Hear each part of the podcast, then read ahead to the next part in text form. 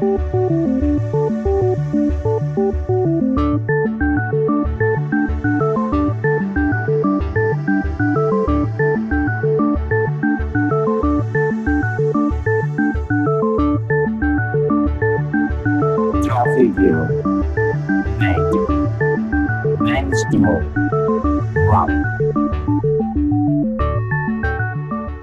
¿qué tal? Amigas y amigos del software libre. Estamos ante una nueva edición de Compilando Podcast, concretamente la edición número 17, o sea, nuestra decimoctava entrega, pues contamos desde cero inclusive. Esta nueva entrega tendrá como protagonista en la sección Algo Alguien a Obi Juan. Juan González Gómez es eh, flamante ganador en esta edición del 2017 de uno de los muy prestigiosos premios O'Reilly, los que algunos catalogan de Nobel del software libre. Su contribución al software, hardware y la cultura libre en general, al mundo maker y de la robótica, le han llevado a esta gran distinción y lo que es más importante, a un reconocimiento unánime de la comunidad como uno de los máximos exponentes de la libertad tecnológica, acuñando incluso el término patrimonio tecnológico de la humanidad. En el apartado La Noticia hablaremos de nuevo de un cumpleaños, en esta ocasión de Android, el sistema operativo móvil más extendido en el mundo con diferencia, cuya primera beta pública fue liberada el 5 de noviembre de 2007, con lo que puede afirmarse que este noviembre del 2017 cumple 10 años. Ello nos hace reflexionar también sobre el software libre y su implementación en móviles con grandes fracasos y una eterna esperanza que parece pueda consolidarse en breve. Esperaremos y mientras tanto os dejamos nuestras reflexiones editorializando así en parte nuestra noticia. Y con este código ya escrito pasamos a compilar una nueva edición de Compilando Podcast.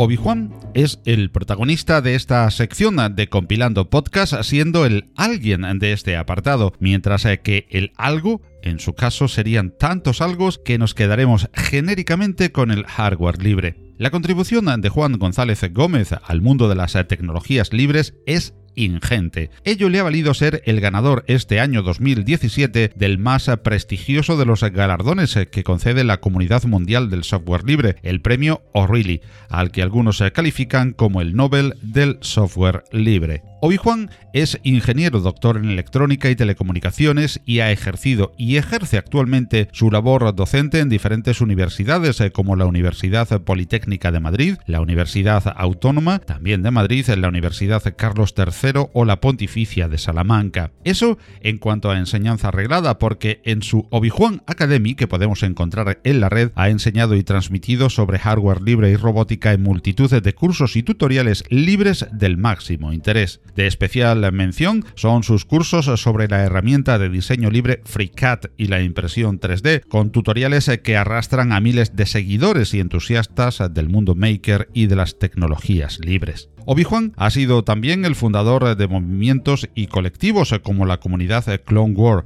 que aúna a casi 5.000 miembros de habla hispana actualmente. Su última frontera en investigación son las FPGAs libres, eh, que le colocan de nuevo a la vanguardia de las eh, tecnologías libres a nivel internacional y que nos explicará en qué consisten en esta charla que hemos eh, tenido la fortuna de compartir con él para la presente edición de Compilando Podcast. A pesar de tantos proyectos, investigaciones, conferencias, entrevistas y esfuerzos, Juan González Gómez también dirigió y contribuye en el Tecnolab de la Asociación La Rueca, dirigido a personas en riesgo de exclusión social, entre otras muchas colaboraciones con diferentes ONGs. Acuñó también para la comunidad y para todo el mundo el término de patrimonio tecnológico de la humanidad. Es un honor y un placer poder contar hoy con un ilustre de las tecnologías libres eh, como es eh, Juan González Gómez, Obi Juan. Hola Juan, ¿cómo estás? Hola, buenos días Paco. Estoy aquí muy bien. Muchas gracias por invitarme. Gracias a, ti por compartir un ratito de tu tiempo, de tu escaso tiempo dedicado a un buen montón de actividades eh, con nosotros, eh, con la audiencia de Compilando Podcast. Muchas gracias eh, por atender a nuestra llamada y lo primero es que toda la actividad que realiza Juan González Gómez, o Juan, pues es un compendio de palabras que muchos tenemos que recurrir a buscar, así que hay que hacer casi un glosario con todas esas palabras novedosas que definen en términos también nuevos. Y lo primero que llama la atención, Juan, es eh, tu alias Obi-Juan. ¿De dónde viene? Pues eso, eh, yo soy un fan de la Guerra de las Galaxias desde que era pequeño porque me, me, marcó. Y luego cuando hice el servicio militar, pues como me gustaba mucho Star Wars y justo ahí estaban estrenando los últimos episodios, pues me, pusieron el mote de Obi-Juan. Me hizo mucha gracia y desde entonces lo utilizo siempre como mi nick en internet. Además creo que por aquí, por, por las tierras del sur, ¿no?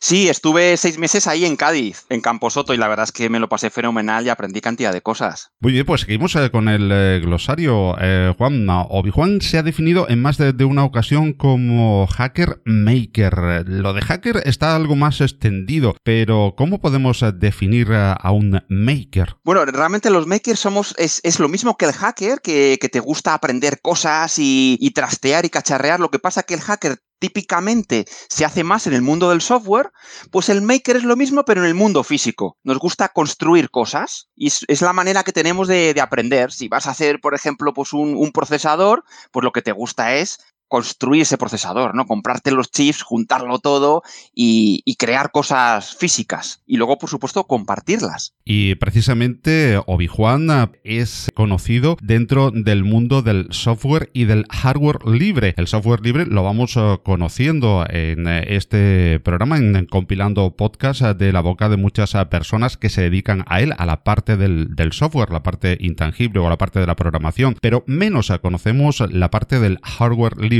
¿Cómo se define? ¿Igual que el software? Pues aquí la definición es un poquito diferente porque, claro, el hardware, al ser ya, ya son átomos, pues por definición, si yo te doy una cosa física, un átomo, yo me quedo sin ella. O sea, todavía no podemos replicar los átomos. Entonces, no es lo mismo que en el software, que los bits, pues sí los podemos copiar prácticamente a, coste cero.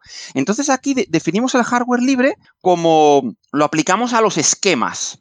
Siempre que vamos a hacer un diseño electrónico, pues tenemos un esquema que es el que nos define cómo están unidos los chips, qué chips vamos a utilizar, son, digamos, los planos, pues aplicamos todas las licencias libres a esos planos. Y lo que compartimos son los planos. De manera que tú te descargas los planos y luego sí, a la hora ya de materializarlo y de construirte ese hardware libre, pues allá tienes que comprar los componentes en la tienda y hacértelo. Pero por lo demás es exactamente igual que el software libre. Las mismas cuatro libertades del software libre las aplicamos, pero a los planos de ese hardware. Y hay un término que yo creo que va muy entroncado con eh, el hardware libre o la libertad dentro del hardware y que yo creo que está prácticamente definido y acuñado por, por Juan, por Obi Juan, el de patrimonio tecnológico de la humanidad. ¿Qué significa este término? Bueno, pues es lo que estamos en el, mundo libre, pues es, lo que todos conocemos como software libre, como tecnologías libres.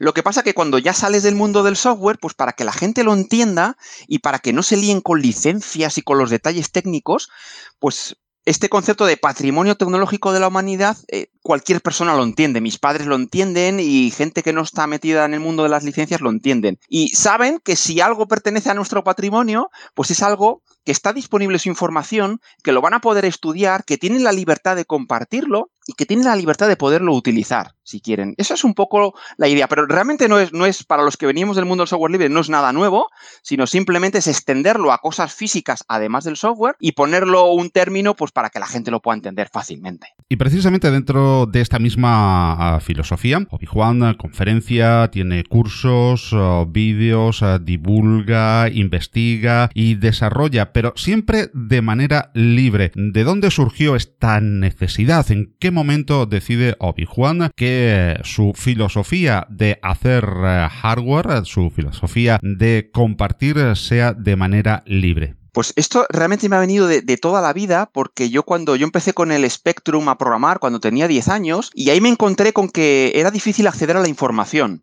La información no fluía. Entonces yo siempre he estado muy frustrado porque quería saber más cosas y nunca encontraba la información. Y luego cuando ya estudié en los años 90 telecomunicaciones en la Universidad Politécnica, ahí ya descubrí el concepto de software libre y entonces me pareció algo maravilloso porque dije, Dios mío, esto es lo que he sentido toda mi vida, pero hay gente que lo ha puesto de manera explícita. Y hay gente que está compartiendo todo el software y, yo para aprender a programar ya puedo ver el código que han hecho esos. Entonces esa filosofía me, me maravilló y yo a partir de ahí absolutamente todo lo que empecé a hacer en mi vida lo hice ya de una manera libre, con esta idea de que, de que cualquier persona pues pueda reutilizar el trabajo y lo pueda, y lo pueda usar. Y la pregunta del millón que muchos eh, se hacen eh, cuando liberan eh, proyectos o tienen pretensiones de liberar proyectos de software o de hardware. ¿Y de qué vivo? ¿Se puede vivir del software y del hardware libre? Sí, totalmente. O sea, yo es que esto, esto lo veo para mí, yo vengo del campo científico, del mundo de la investigación, entonces esto es exactamente igual que la ciencia. Los científicos estamos obligados a liberar el conocimiento. Es que sí, de hecho, por la propia definición de ciencia, si no se compartiese el conocimiento no sería ciencia. ¿Y de qué vive un científico? Pues realmente tú no vives del descubrimiento, tú vives de, la sociedad, sabemos lo importante que es que haya científicos y entonces pues tú das tus clases en la universidad o trabajas en un centro científico y eso es digamos lo que te soporta para que tú puedas hacer tus investigaciones. Pues en el mundo del software libre yo lo veo igual, por eso casi todos venimos del mundo de la ciencia. Tenemos digamos el, trabajo científico que nos mantiene, pero todo lo que desarrollamos para, sustentar esas,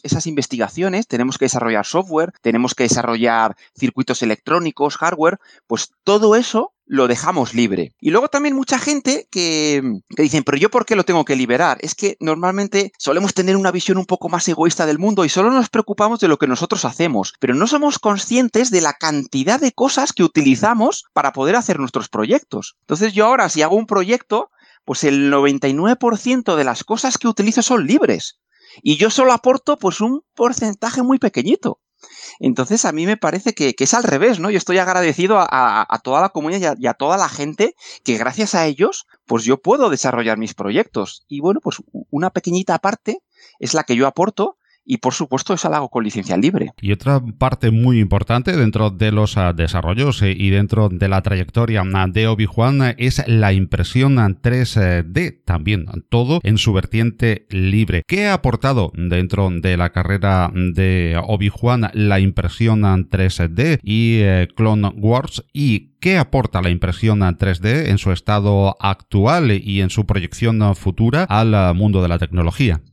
Pues mira, esto es una cosa, es, algo increíble que lo ha cambiado todo. Yo os voy a poner en contexto. Empezamos primero por el software libre. Ahí durante la década de los 90, pues todos compartimos, descubrimos lo que era el software libre y se crearon las comunidades. De ahí empezamos a algunos a migrar a las ideas al hardware libre que hacíamos electrónica yo como estudié ingeniería de telecomunicaciones, pues me gustaba mucho la parte de la electrónica, pero por otro lado me gustaban mucho los robots y los robots tienen una componente mecánica, que digamos, yo era electrónico y yo no sabía nada de mecánica. Entonces empezamos con el hardware libre y luego en el año, en el 2005 apareció el proyecto RepRap, que esto fue un, un profesor de la Universidad de Bath en Reino Unido, que él venía también del entorno académico, como suelen ocurrir con, los temas de lo libre, por esto de que estamos ligados con la ciencia. Pues Adrian Boyer, que fue este profesor, él tuvo la, idea de decir, bueno, pues yo voy a hacer una impresora 3D libre que sea capaz de autorreplicarse. Entonces a mí me pareció un proyecto fascinante. Y no fue, empezó en el 2005, se creó la comunidad y a partir del 2008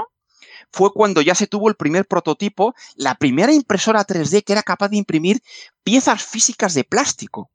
A mí me pareció algo maravilloso y tuve la suerte de que Adrian Boyer vino a Madrid a finales del 2008, principios del 2009 y, y nos dio una conferencia y nos enseñó eso y me pareció maravilloso. Entonces, esta fue la primera máquina totalmente libre que cualquier persona con conocimientos pues te podías construir, pero yo lo considero como de las primeras máquinas que, que están dentro de nuestro patrimonio tecnológico de la humanidad, porque teníamos absolutamente todos los planos y todas las instrucciones para poder construirnos la máquina. Y una vez que teníamos la máquina, nos podíamos construir piezas físicas que esto era, o sea, es algo alucinante. Tú, yo me dedico a la robótica, digo, pues me voy a hacer un robot educativo y me voy a construir sus piezas. Pues las diseño usando software libre, publico las piezas y luego cualquier otra persona del mundo que tenga una impresora de estas 3D, pues te bajas los diseños y te los imprimes.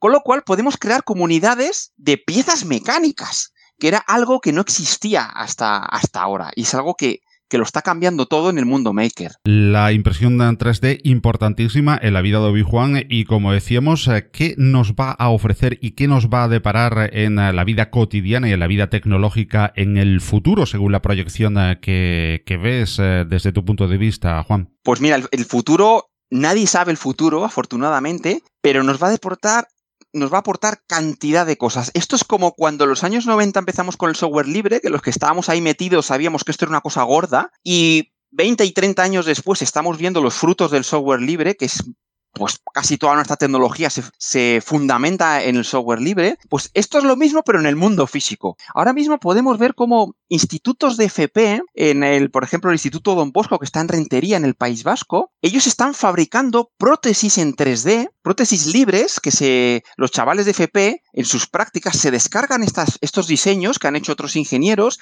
las imprimen, las montan y las usan como prácticas para aprender y las están donando pues, a chavales que, que tienen problemas, que tienen amputaciones de las manos y las están donando. Hasta hace pocos años estas prótesis costaban pues del orden de 10.000, 20.000 euros y ahora pues por un coste de a lo mejor unos 40, 50 euros de material las están montando y las están donando. Y esto es algo que era que era antes impensable. Entonces es una tecnología que está entrando, que es muy horizontal, igual que la computación ha entrado y, está para todos los ámbitos, pues la impresión 3D se puede aplicar a cualquier ámbito, porque el mundo físico está hecho de piezas físicas.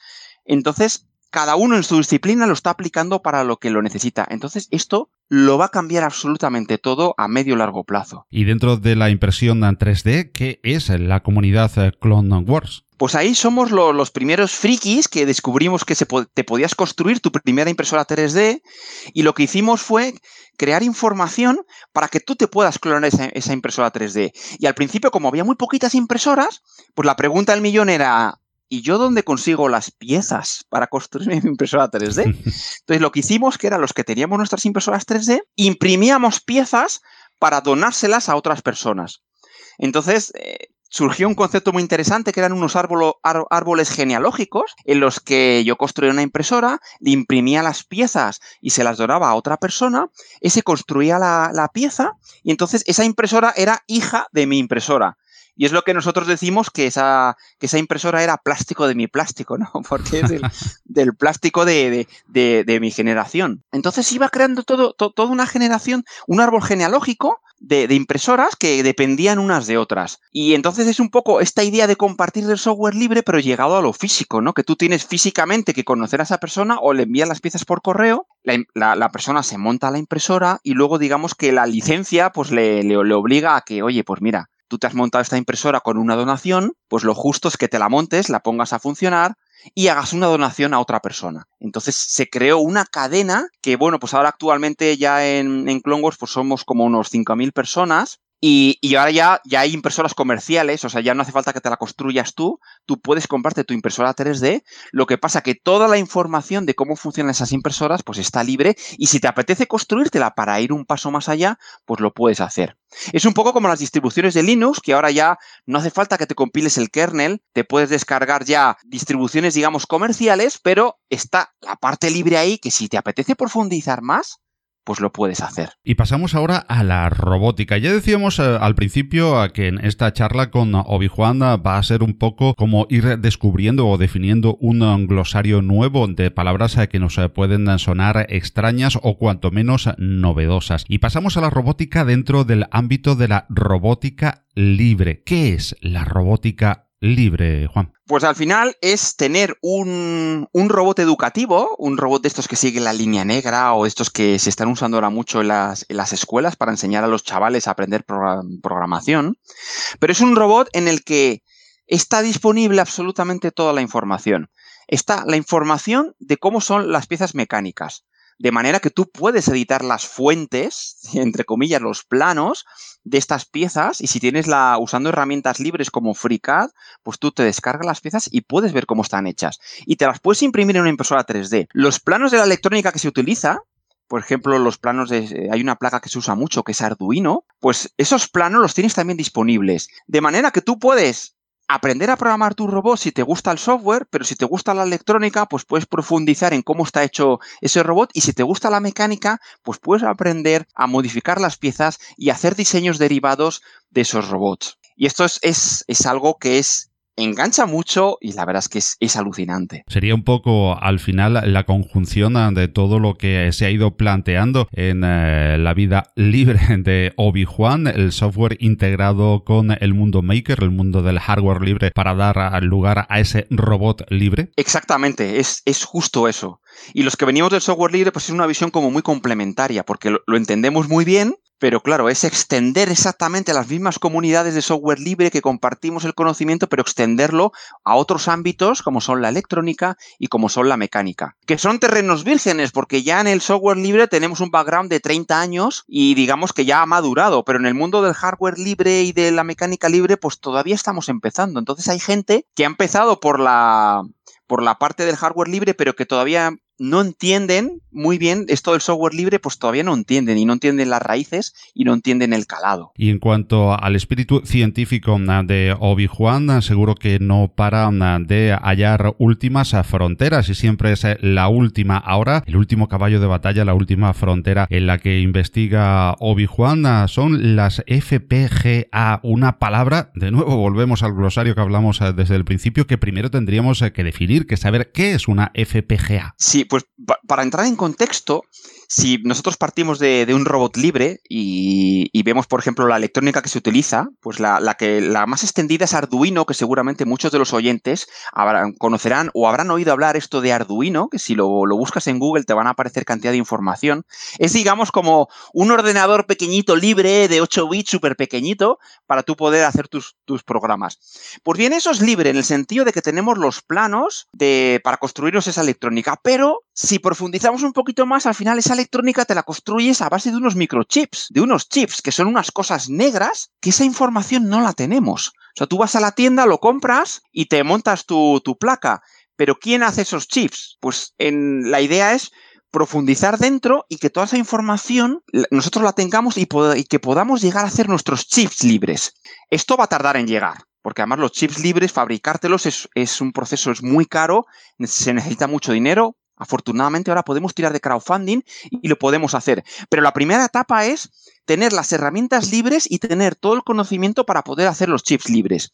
Entonces, un paso intermedio en llegar a fabricarnos el chips es utilizar las FPGAs libres, que más o menos es un chip en el que todos los elementos para poderte crear tú otros chips ya los tienes dentro. Para poder hacer cualquier cosa de electrónica digital, pues tú tienes ya todos los elementos integrados en estas FPGAs y lo único que tienes que hacer es establecer las uniones entre ellos, entre estos componentes. De manera que tú pues le, le pones una FPGA y te puedes crear cualquier circuito digital pues te puedes crear un procesador, te puedes crear un controlador para las VGAs, un controlador de USB y lo puedes compartir. Yo hago un diseño, se lo mando a otra persona que esté en Japón, que tiene su FPGA, sintetiza con herramientas libres este, esta nueva CPU, este nuevo microcontrolador, y ya puede trabajar con él. Digamos que las FPGA nos abren la frontera de, para poder compartir circuitos digitales de una manera muy rápida y muy sencilla. Y aparte mm, de la FPGA, las conferencias eh, que alrededor de este mundo eh, da Obi-Wan eh, tienen una componente que va derivada a la educación, a que los más pequeños ya tengan contacto con estas tecnologías libres. Es evidentemente la base y el futuro, ¿verdad? Exactamente, es que ahora mismo nosotros vivimos en la era digital. O sea, ahora ya todo, todo lo que estamos manejando es digital. Todos son ceros y unos, todos son bits. Pues lo que está en la base de eso es la electrónica digital. Si tú bajas de nivel de la electrónica digital, ya te encuentras los transistores, ya te encuentras el mundo analógico. Entonces, el pilar fundamental es la electrónica digital, que todo se hace con estos microchips. Entonces, me parece fundamental el acercar esto a los más jóvenes. Y como ahora ya disponemos de herramientas libres para poder trabajar a nivel de electrónica digital, pues mi, obsesión es desarrollar estas herramientas libres para poder intentar que los, los más jóvenes y las personas no técnicas sean capaces de construir sus circuitos digitales de una manera sencilla. Y eso es un poquito en, lo que estoy metido ahora. Es, va a ser una carrera muy larga, va a ser un proceso difícil, Pero bueno, de momento vamos bien y yo creo que, lo estamos consiguiendo. También de fruto de todo este trabajo y toda esta divulgación vienen los premios y los reconocimientos. El más importante de los premios de software libre, o Really, en el 2017, uno de estos cinco nominaciones anuales que se entregan ha ido a parar, como decíamos al principio y en la presentación de esta entrevista, a Juan González Gómez, a Obi Juan. Supongo que satisfecho por este reconocimiento, ¿verdad? La verdad es que sí, porque fue una cosa totalmente inesperada, una sorpresa, porque además estos son unos premios que vienen de la comunidad. Son unos premios que están abiertos y que digamos que la, gente mete a sus candidatos. O sea, no hay, un, no hay unos jurados ahí que, entre ellos dicen, no, se lo vamos a dar a Menganito. No, es la, comunidad propone candidatos. Y bueno, pues yo tuve la suerte que la, comunidad de los makers y de las impresoras 3D, pues les gustó mucho mi trabajo de divulgación y me empezaron a nominar y yo lo empecé, yo lo vi en Twitter y se montó una campaña y la verdad es que me hizo muchas gracias, yo lo retuiteaba, pero bueno, yo pensé que esto no iba a, ir a ningún sitio y de repente pues, pues recibí un correo formal de la gente de O'Reilly que me invitaron a estar allí en Austin, Texas, pues para, para, ir para allá y allí pues un poquito antes ya me lo dijeron que, que era uno de, los, de las personas que me habían concedido el premio y la verdad es que yo estoy súper agradecido a la comunidad y bueno, creo que esto es, una, es un logro que hemos conseguido todos y sobre todo también nos ha dado un poquito de visibilidad porque a, toda la comunidad del software libre y de los makers españoles y, y en general latinoamericanos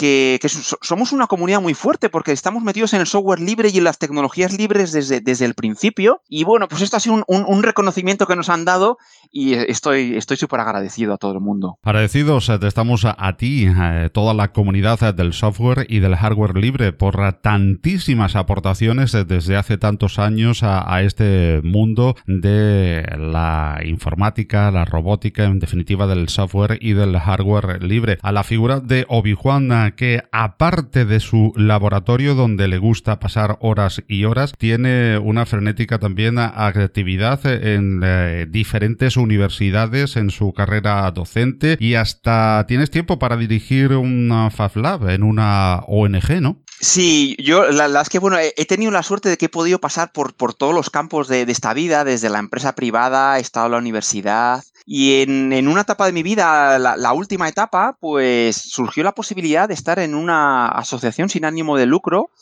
con un proyecto que se llama el Tecnolab, que es un, Fab Lab financiado por la, por la Fundación Orange. Y entonces allí pusimos máquinas con, de, tecnología de fabricación digital, pues impresoras 3D, cortadoras láser. Y la idea es enganchar a personas que están en riesgo de exclusión social que ahora desafortunadamente cada vez hay más, sobre todo la gente joven, y bueno, pues intentar reengancharlos. Entonces, a través de, este programa Breakers, pues conseguimos reenganchar a estos, a estos chavales que la tecnología les parece algo maravilloso y, y, la entienden muy bien. Entonces, a través de estos programas, pues conseguimos reengancharlos. Yo estuve aquí hasta, hasta julio del 2017 Sigo colaborando con ellos y ahora mi, digamos, mi actividad profesional he vuelto a la universidad. Ahora estoy en la Universidad Rey Juan Carlos, en la escuela de Teleco, ahí estoy de profesor. Y bueno, siempre que tengo tiempo libre y los fines de semana, pues si organizan actividades con los chavales ahí en, en el programa Breaker, pues bueno, me gusta intentar ayudar y aportar pues, pues todo lo que pueda. Recuerdo además eh, que en relación eh, con, esta actividad hablábamos eh, una noche bajo el chirimiri gallego, Juan y yo, de la importancia de, la comunicación en, software libre y de que, bueno, pues en esta ONG, por ejemplo, ponía delante de algunos chavales un escritorio que para él era absolutamente desconocido, el de Windows o el de Ubuntu, un KDE, y lo manejaban con la misma facilidad que se maneja un escritorio Windows mucho más ah, conocido. ¿Nos falta eh, comunicar más y mejor en el software libre, Juan? Sí, muchísimo, porque aquí tenemos la virtud y el inconveniente de que los que nos hemos metido en el software libre somos gente con perfil muy técnico, somos muy apasionados y tendemos a quedarnos en nuestra burbuja. Entonces, si a una persona le enseñamos la línea de comandos, que a nosotros nos parece maravilloso, pues rápidamente mira para otro lado. Yo ya eso me he dado cuenta. Si una persona, por muy fácil que nos resulte, le enseña la línea de comandos, rápidamente se va. Entonces tenemos que hacer un esfuerzo de, ponernos a su nivel. Y yo aquí en la en, este Fab Lab del, Tecnolab, pues ahí todos los ordenadores que pusimos fue todo con software libre y pusimos Ubuntu. Yo mi, mi corazón es de Debian, pero utilizo Ubuntu para divulgar, porque la gente Ubuntu buscan y, encuentran mucha información y les, les, da un poquito menos de miedo. Entonces yo pusimos ahí unos, unos ordenadores con, con, Ubuntu, todo con el escritorio, todo lo hacían gráficamente y mi sorpresa fue que ellos llegaban y los sabían manejar sin problemas. De hecho, ni siquiera sabían que era Linux. Ellos lo sabían manejar porque ahora como manejan también las tablets, pues al final tienen un Firefox y lo saben manejar. El navegador de archivos lo saben manejar y sabían copiar, meter los pendrives, todo igual. Y de hecho muchos se pensaban que eso era un Mac. me decían, pero estos son ordenadores Mac. Yo, no, no, no. Esto, estos son ordenadores con Linux. Y se sorprendían, porque todos me decían lo mismo. ¿Linux? Pero si eso, era, eso es muy difícil de manejar, eso es solo para los super hackers. Y yo decía, pues tú ahora mismo estás manejando uno y ni, siquiera te estás dando cuenta. Entonces nos falta un poquito acercarnos a su nivel, intentar poner sistemas que sean muy fácil para ellos. Y yo en todos los sitios donde he visto que intentan acercar, al final siempre el que lo está llevando, pues es una persona con conocimientos muy técnicos y al final siempre les hace ir a la línea de comandos y, y la gente tiende a asustarse. Y luego otro factor que yo he visto también que es súper importante empezar utilizando herramientas multiplataforma. Yo aquí en el, en el Fab Lab utilizamos software libre, pero herramientas que son multiplataforma. Usamos, por ejemplo, para diseño 3D, usamos FreeCAD. Para diseño 2D, usamos Inkscape, que son unas aplicaciones muy maduras que funcionan muy bien en Linux, pero que también les funcionan muy bien en Windows y en Mac. De manera que a lo mejor ellos salen del Fab Lab y en su casa, pues el ordenador que tiene su padre, su madre o en el colegio, a lo mejor tienen Windows. Y no tienen que hacer la guerra de no, no, pásate a Linux. No. Ellos les dicen, no, mira, aquí tengo FreeCAD. Y se lo pueden bajar y lo pueden instalar en su ordenador. Entonces, aunque tengan un sistema operativo privativo, pero utilizan herramientas libres y se empieza a crear un, un, ecosistema de herramientas libres que luego, cuando se pasan a Linux, lo manejan igual. Y entonces ya no ven ahí un salto de madre mía, es que Linux es muy difícil, ¿no? Dicen, anda, pero si yo Linux, si yo es que manejo las mismas herramientas, ¿y por qué no me cambio a Linux? Y por ahí es donde yo he visto, he, tenido grandes éxitos de gente que empieza a migrar ya y al final tiene solo herramientas libres. Interesantísimas eh, siempre las eh, aportaciones eh, de Obi-Juan, al cual le hemos robado este trocito de tiempo y agradecemos muchísimo su participación en compilando podcast y le vamos a emplazar para que en posteriores ocasiones siga informándonos a través del podcast también de todos, de todas sus interesantes actividades libres y en pro del software y del hardware libre. Y una pregunta que no se nos podía escapar y que me gusta siempre cerrar con todos los invitados de Linuxero a Linuxero es que no nos resistimos siempre que nos vemos a hacernos la misma pregunta. ¿Y tú qué distro o distro sueles usar y qué escritorio o escritorios? Pues mira, mi, mi corazón ha sido siempre de Debian y de Genome. Yo esto fue, se lo vi a Jesús González Barahona ya por el año 95, así que nos dio una charla de, software libre. Él utilizaba Debian y yo me enamoré de Debian y de, su filosofía y siempre utilicé Debian. Lo que ocurre es que luego, cuando me metí en el campo divulgativo, pues vi que la gente se asustaba muchísimo. Yo llegaba ahí con mi portátil con Debian y ahí hacía todas mis fricadas y mis cosas, y entonces la gente no intentaba imitarme. La gente se asustaba. Entonces decidí que, iba a utilizar Ubuntu y cuando siempre que divulgaba iba a utilizar mm, Ubuntu y todo, todo con interfaces gráficas para que la gente lo viese accesible. Entonces yo he hecho el esfuerzo y yo ahora en, mi escritorio aquí en, eh, en casa tengo Ubuntu, intento hacerlo todo como lo haría un usuario de Windows, pero precisamente para luego poderlo divulgar mejor. Pero mi corazón es de Debian y ya cuando, cuando acabe mi labor divulgativa ya voy a volver otra vez a, tenerlo todo con Debian, incluso aquí en casa y en todos los sitios. Pues eh, muchísimas gracias, eh, Obi Juan. Gracias eh, por tu gran aportación, aportaciones a la comunidad y gracias también, por supuesto, modestamente por habernos dedicado este ratito en, compilando podcast te emplazamos a las eh, siguientes eh, ediciones en las que pues, esperamos eh, también en algunas contar contigo para contarnos todo lo que sigues desarrollando y aportando a esta enorme comunidad. Muchísimas gracias, Obi Juan. Pues muchísimas gracias también a ti, Paco, y a todos vosotros, que todo el equipo que hacéis esto, porque es súper importante que continúe esta divulgación de software libre, que yo sí que he notado que los de nuestra generación hemos tenido gente muy fuerte con congresos de Hispalinux y se, divulgaba muchísimo a nivel físico. Y en esta última etapa yo estoy viendo que, falta un poquito esa parte, la, hemos perdido Y se agradece muchísimo que haya podcasts como, como el vuestro que, que, divulguen estas ideas y esto no se puede perder. Así que yo te animo a que sigáis adelante con, con toda esta fuerza y con toda esta energía. Muchísimas gracias. Muchísimas gracias, uh, Juan. Muchísimas gracias. Obi Juan, un abrazo. Un abrazo. Contra el trabajo infantil. Escuelas y maestros. Contra la falta de agua potable, pozos y fuentes. Contra el hambre y la exclusión, justicia y solidaridad. Contra la pobreza, manos unidas. Hazte socio o haz un donativo en el 902 40 0707 o en manosunidas.org. Luchamos contra la pobreza. ¿Te apuntas?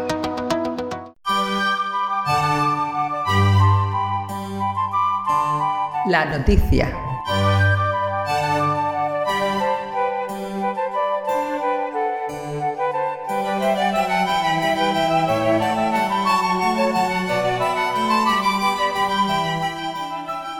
El 5 de noviembre del año 2007 se lanza la primera beta de lo que sería la versión 1.0 de Android, de nombre clave Apple Pie pastel de manzana. Curioso lo de Apple, ¿verdad? A lo que siguió el lanzamiento de su SDK, Software Development Kit, el 12 de noviembre. Estamos, por tanto, ante el décimo aniversario, este mes de noviembre, del más extendido sistema operativo en dispositivos móviles del mundo.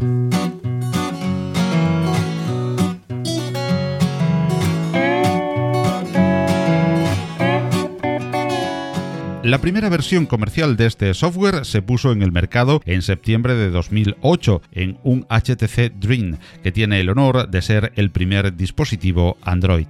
Los orígenes de Android se remontan a años antes, concretamente a 2003 y a una pequeña compañía de Palo Alto, California, donde acuñó su nombre extraído de la novela de Philip K. Dick de título ¿Sueñan los androides con ovejas eléctricas? que sería llevada a la gran pantalla en la adaptación Blade Runner. En julio de 2005, Google adquiere la entonces pequeña Android y en la casa de la G se forma un equipo capitaneado por Andy Rubin que desarrollan rápidamente una plataforma completa para dispositivos móviles basada en el núcleo Linux el día 5 de noviembre de 2007, coincidiendo con el lanzamiento de la primera beta basada en el kernel 2.6 que antes mencionábamos, se forma la Open Handset Alliance, un consorcio de compañías entre las que destacan Texas Instruments, Broadcom, Nvidia, Qualcomm, Samsung, Intel, LG, Motorola o T-Mobile, entre otros.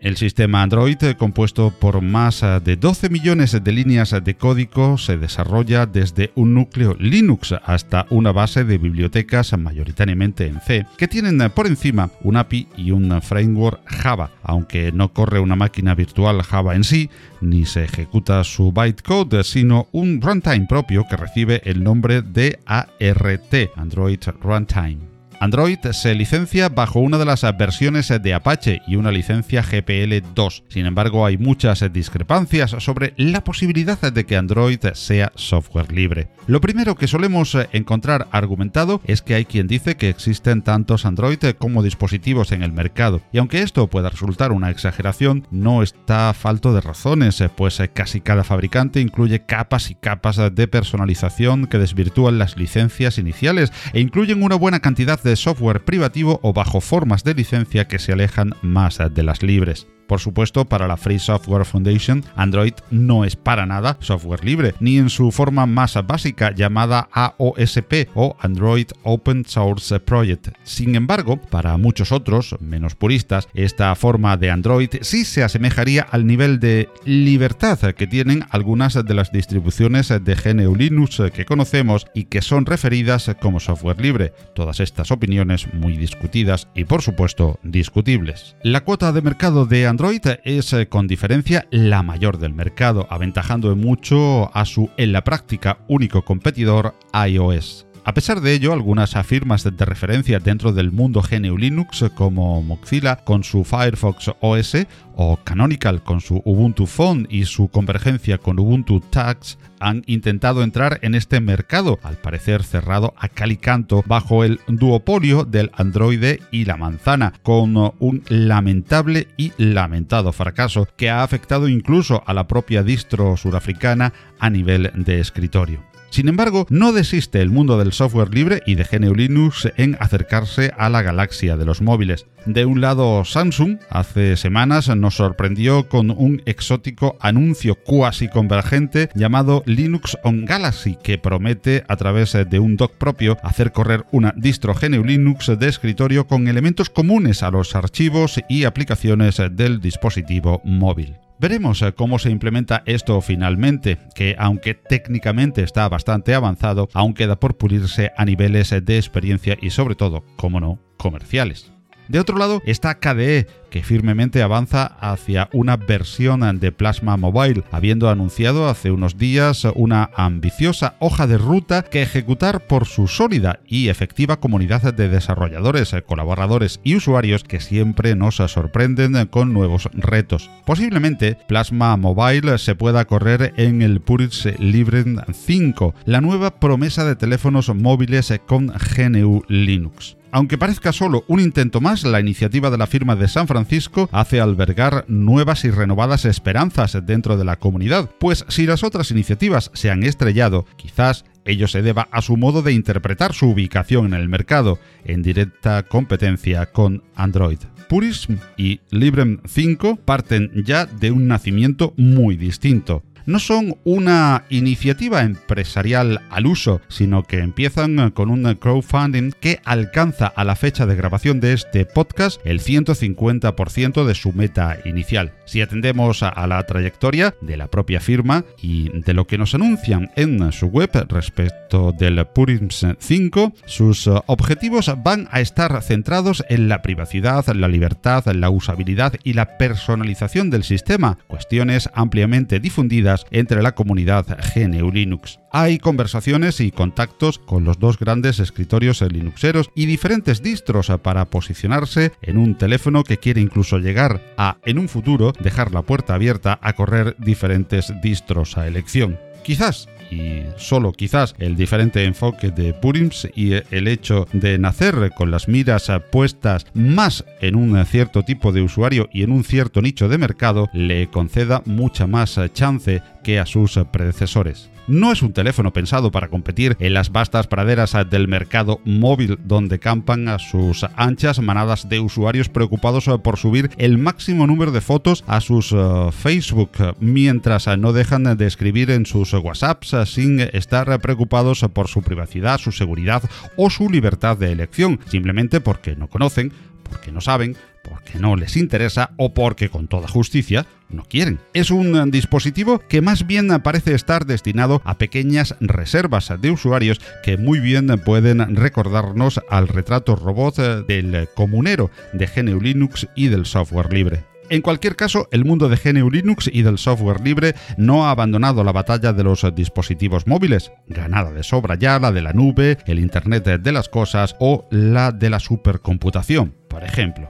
Incierto, como siempre, el futuro en este sentido. Así que aquí estaremos, si Dios quiere, atentos para poder vivirlo y para poder contártelo en Compilando Podcast. ¿Te pongo merluza? La tengo muy buena. Sí, ponme unos filetes para rebozar y cuarto y mitad para tirar a la basura.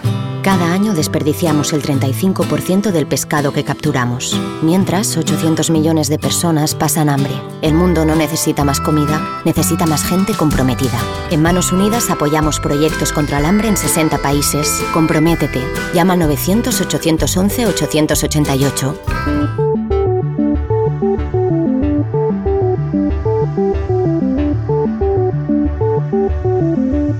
Y hasta aquí la edición número 17 de Compilando Podcast. Pero antes de despedirnos, quiero animarte a colaborar con una excelente iniciativa del compañero podcaster y linuxero Pedro Mosquetero Web. Este compañero realiza un podcast de temática mayoritariamente tecnológica que podéis encontrar en iVoox como Mosquetero Web y cuya escucha os recomendamos.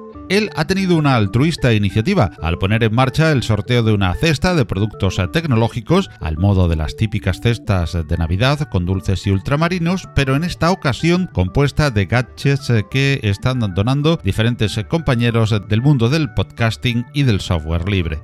Esta cesta se sorteará en la página web de la asociación beneficiaria ASEXBE y que podéis eh, encontrar en asexbe.es.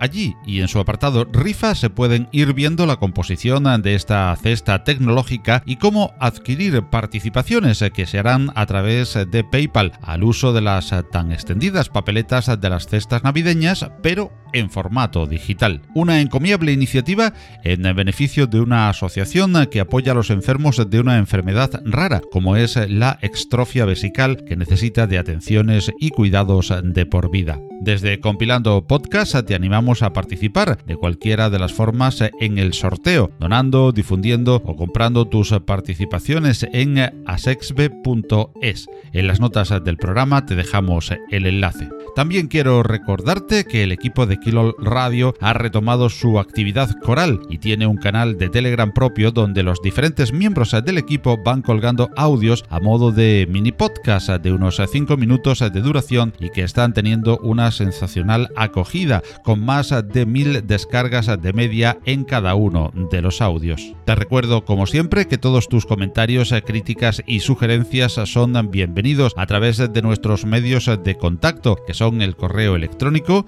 redacción arroba compilando.audio o nuestro Twitter arroba compilandpodcast. También, por supuesto, en los apartados de comentarios de todas aquellas plataformas a través de las que puedes oír este podcast, la principal, su web, compilando.audio. También en iBox, iTunes o audios del canal de YouTube Compilando Podcast. Todo este podcast y sus eh, contenidos se licencian bajo Creative Commons, atribución internacional no comercial, al igual que la música que en él oyes, eh, que procede de los maravillosos sitios musopen.org e incompetence.com bajo la producción de Kevin MacLeod. Igualmente el fondo del apartado La Noticia lo ocupó hoy una composición de David Lozana llamada The Monde Je Change de Vie, que puedes encontrar bajo la misma licencia en sitios como Jamendo. Saludos cordiales en nombre de quien os habla, Paco Estrada, y se despide. Hasta nuestro próximo encuentro en Compilando Podcast. Hasta entonces, disfrutad de mucho y buen software libre, que lo hay. Hasta luego.